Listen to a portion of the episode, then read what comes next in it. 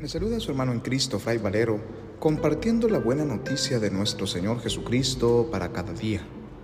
Reflexionamos hoy el Evangelio según San Lucas, capítulo 17, versículos del 11 al 19, correspondiente al domingo vigésimo octavo del tiempo ordinario.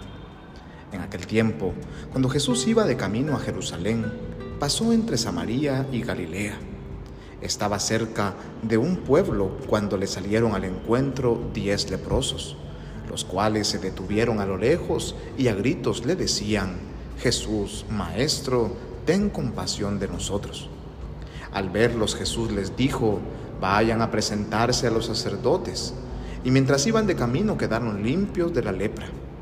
Uno de ellos, al ver que estaba curado, regresó alabando a Dios en voz alta se postró a los pies de Jesús y le dio las gracias.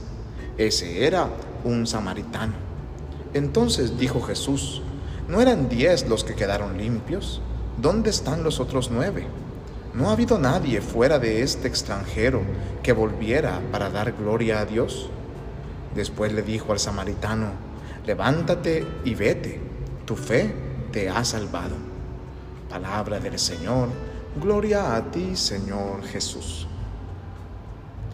La palabra de Dios en este día nos invita a ser agradecidos, como este leproso proveniente de Samaria, que a diferencia de los otros nueve que quedaron curados de la lepra como él, este sí volvió agradecido a buscar a Jesús y a ponerse a su servicio. Muchas veces nosotros recibimos milagros de Dios a diario y estos los dejamos pasar por alto. No tocan el interior de nuestro corazón, ni mucho menos nos invitan a la conversión. Hoy este leproso que no era un practicante de la fe judía, este nos da una gran muestra de lo que es la auténtica fe. Él queda curado en el camino como los demás. Él escucha la palabra de Jesús y su fe es la que le hace obtener no solamente la salud, sino también la salvación. Porque cuando nosotros somos agradecidos de corazón, nuestra vida se transforma. Porque el agradecimiento se transforma en obras concretas, en el ponernos al servicio de Dios y de los hermanos como este hombre. Hoy la gran invitación es en primer lugar a nosotros dirigirnos siempre a Dios con esta oración que es la oración del corazón. Jesús, Maestro, ten compasión de nosotros.